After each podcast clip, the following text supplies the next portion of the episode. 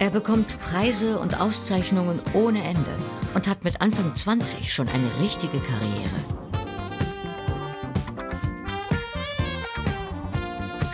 Jakob Manz, der Ausnahmemusiker. Mal mit Flöte,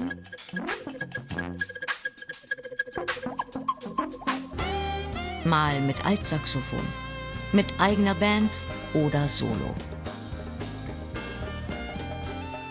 Heute gibt er eine kleine Solonummer für uns im Stuttgarter Jazzclub Bix, wo er regelmäßig auftritt.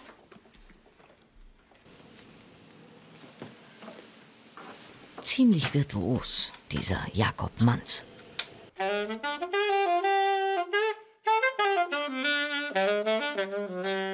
Also ich würde schon sagen, dass ich auf jeden Fall ein Fan von virtuosem Spiel bin und Virtuosität bin.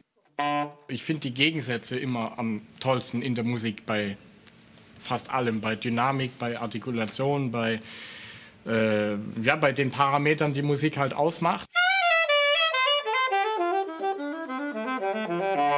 Auf jeden Fall ist es ein Fakt, dass ähm, ich eigentlich natürlich immer versuche, das zu spielen, was natürlich aus mir rauskommt und im besten Fall eigentlich nur noch höre und nur noch fühle und wenig nachdenke. Er stammt aus einer schwäbischen Musikerfamilie und schon der ganz junge Jakob brilliert auf der Blockflöte.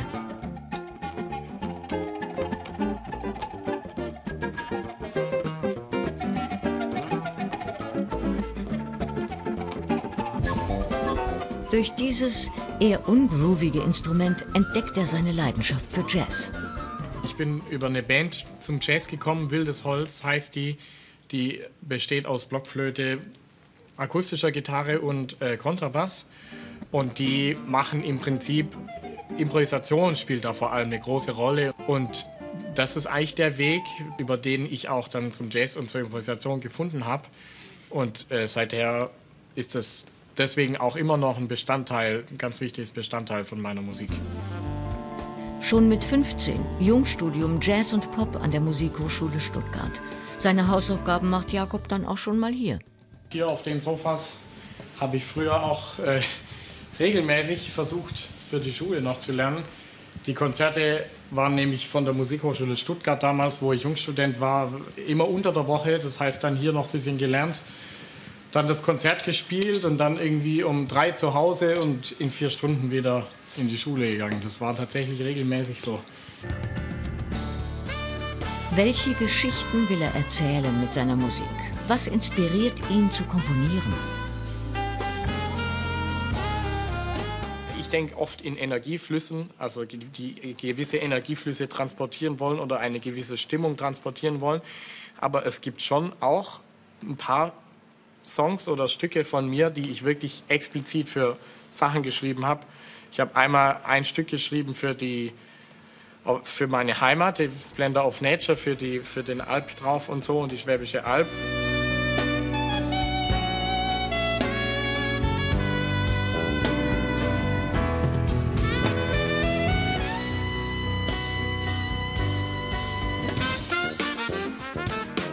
Gerade erschienen das neue Album von The Jakob Manz Project.